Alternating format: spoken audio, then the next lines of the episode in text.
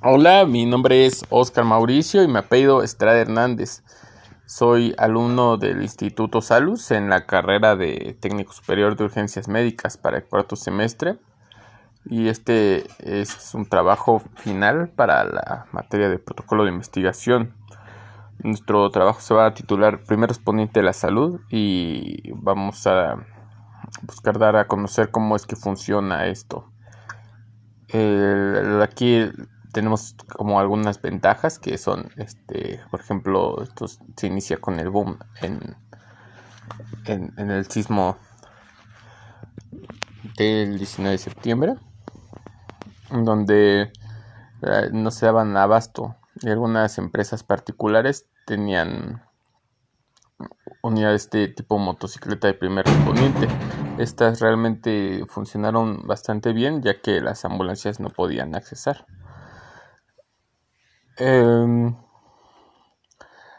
como algunos puntos en los que hemos dado este, investigar, eh, encontramos que la norma 034 SSA A3 del 2013 es la que regula los vehículos de emergencia para el área de salud, o sea, las ambulancias.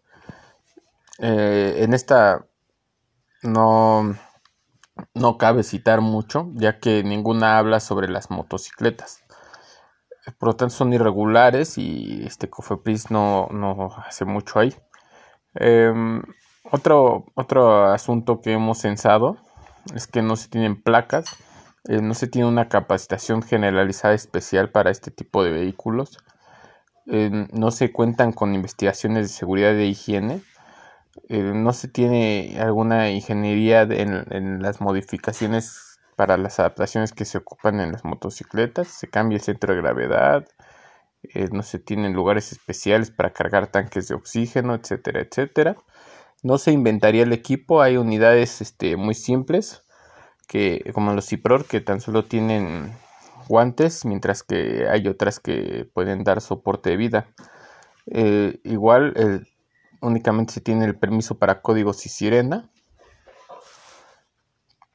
Y se, la hipótesis es que se podría generar este, una mayor optimización si se llegan a regular qué tipo de motocicletas se pueden modificar, cómo se deben modificar, qué deben llevar qué, capacitación debe llevar el personal de salud, que sea paramédico, que también tenga curso de manejo, que sea de motociclista, experiencia, etcétera, eh, seguridad, higiene para el trabajador, un EPP que sea especial se necesita, ya que estos pues son de motociclismo, sí, pero es como tiene adaptaciones ahí muy especiales, ¿no? No podemos saber qué tan seguro es tener las tijeras de uso rudo en la pierna mientras se maneja una moto, mientras ese tipo si las botas son de motociclista o son botas de emergencia, de rescate. Eso se debe saber. Eh, homologar y diferir los tipos de respondientes. Qué alcance se puede llegar a tener en una motocicleta como primer respondiente.